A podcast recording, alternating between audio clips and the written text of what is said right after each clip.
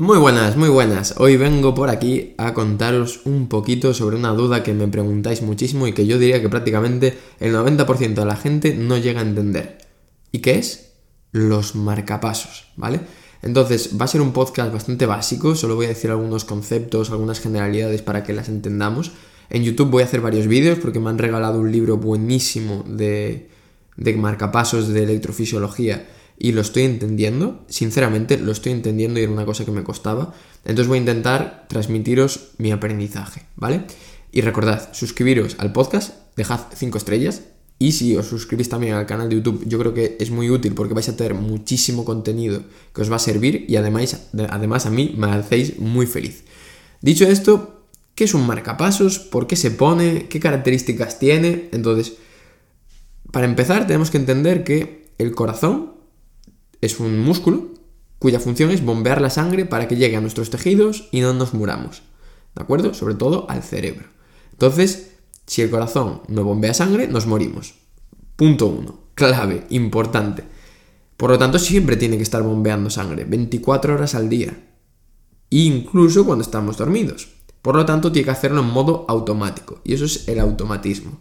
Dentro del corazón tenemos unas células que son células musculares puras y otras que son células que tienen esa capacidad de automatismo. ¿De acuerdo? Que es que por sus propios medios hacen despolarizaciones, ¿de acuerdo? De las membranas y consiguen que haya una contracción.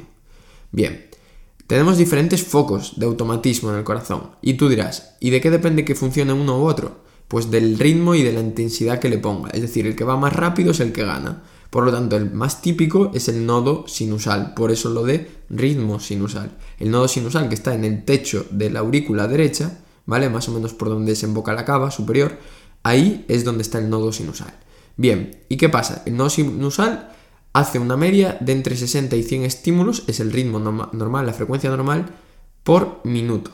Y este estímulo lo que va a hacer es contraer primero la aurícula derecha, desde el haz de Batman que conecta la aurícula derecha con la aurícula izquierda se transmite el estímulo para que se despolaricen las dos aurículas. Luego llega el nodo AV, que el nodo AV, para que nos entendamos, es un peaje que lo que hace es retrasar el estímulo para que dé tiempo a que la aurícula se vacíe, el ventrículo se llene y así la sangre pues se transmita bien. ¿Por qué? Si no hubiera el nodo AV, lo que pasaría es que no se vaciaría por completo la aurícula y el ventrículo no se llenaría al 100%, ¿vale? Es como ese peaje para que de tiempo a que el ventrículo se llene. Después del nodo V va a las de a las ramas izquierda y derecha, fibras de Purkinje, etc.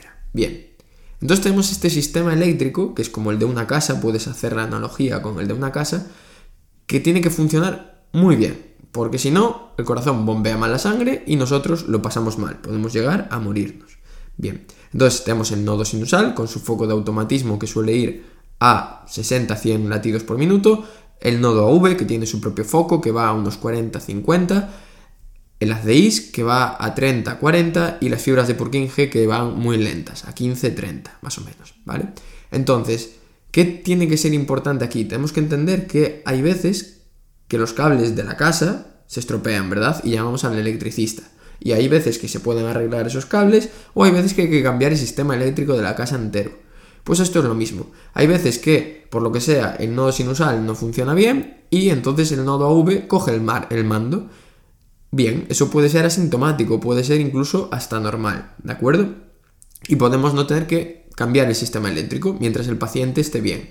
¿Qué pasa? Que hay veces que se altera una de las ramas de las DIs o hay veces que el nodo AV el peaje, pues digamos que es más caro y en vez de retrasar el estímulo de forma fisiológica, lo alarga, ¿no? Eso es lo del PR que se suele alargar, eso más de 200 milisegundos, pues sería un bloqueo AV de primer grado. O incluso que ese peaje hay veces que dice, este estímulo pasa y este no, que serían los bloqueos AV de segundo grado o el completo incluso, ¿vale? Entonces, eso ya serían alteraciones graves de nuestra electricidad, de nuestro sistema eléctrico.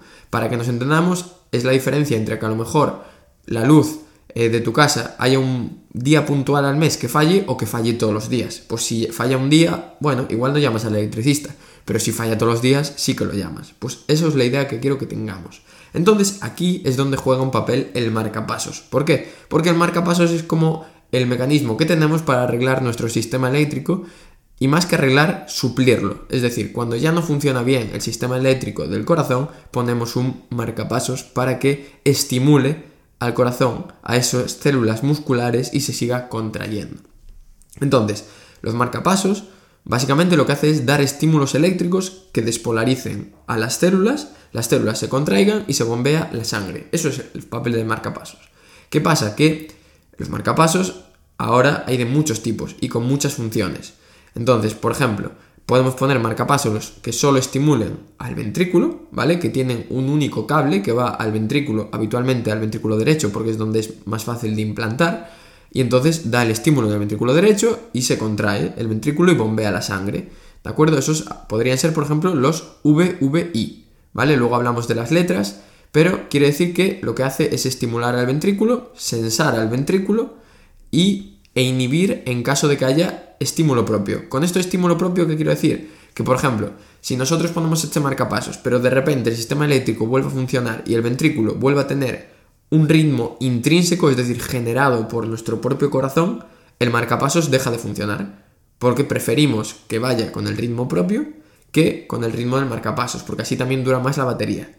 Por ejemplo, eh, si tuviéramos otro cable que vaya a la aurícula, podríamos tener marcapasos de los tipo DDD. Esto quiere decir que puede estimular al ventrículo y a la aurícula, puede sensar la actividad intrínseca del ventrículo y de la aurícula y puede inhibir e estimular ventrículo y aurícula.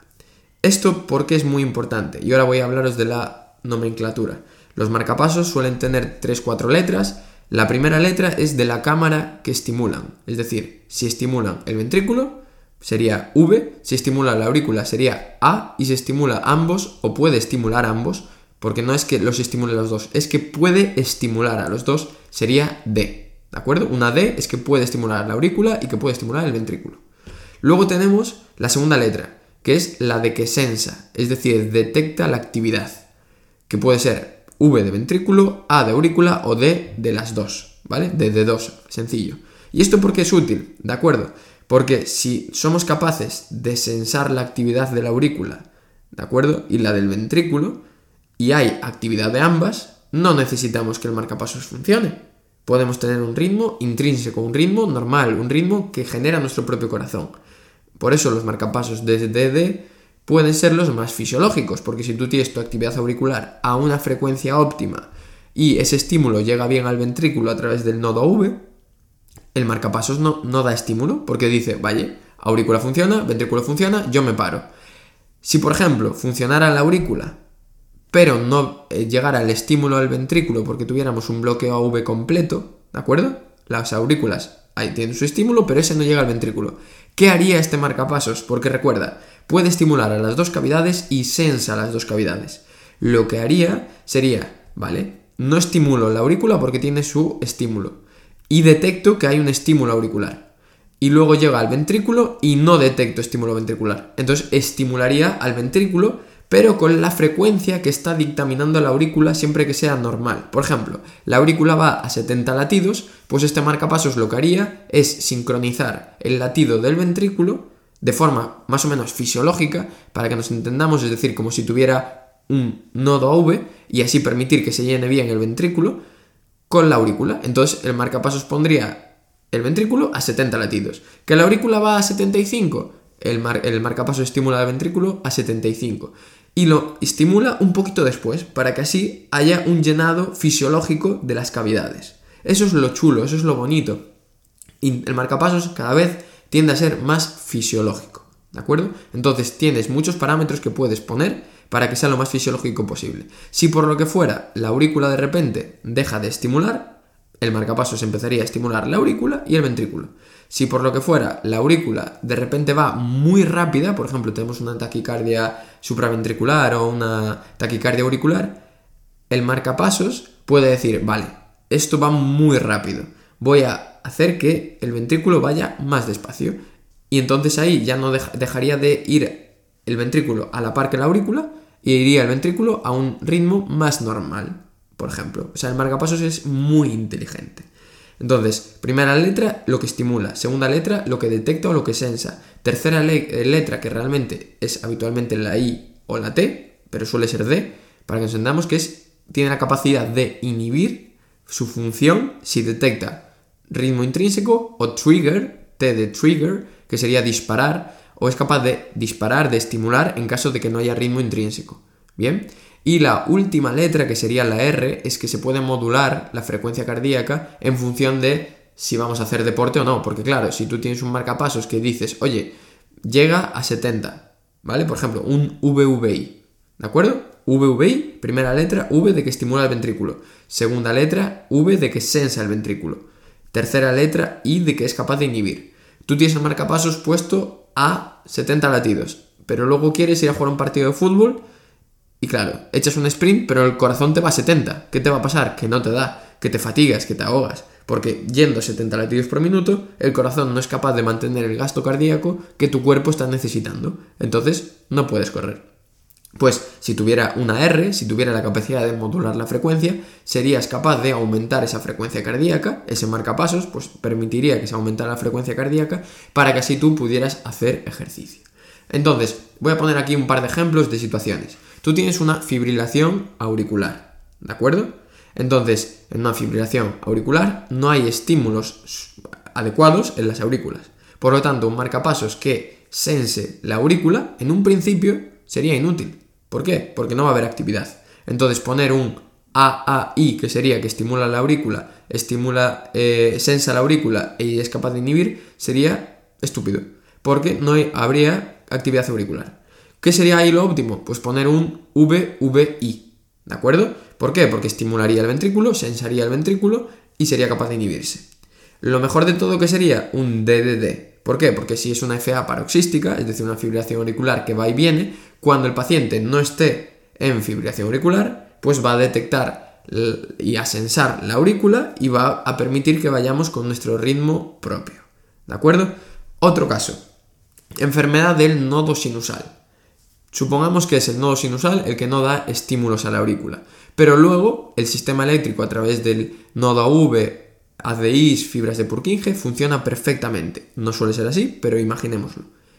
Ahí lo que falla es el estímulo a nivel de la aurícula, porque si ese estímulo existiera, el resto del sistema eléctrico estaría bien. ¿Qué podríamos poner? Un AAI.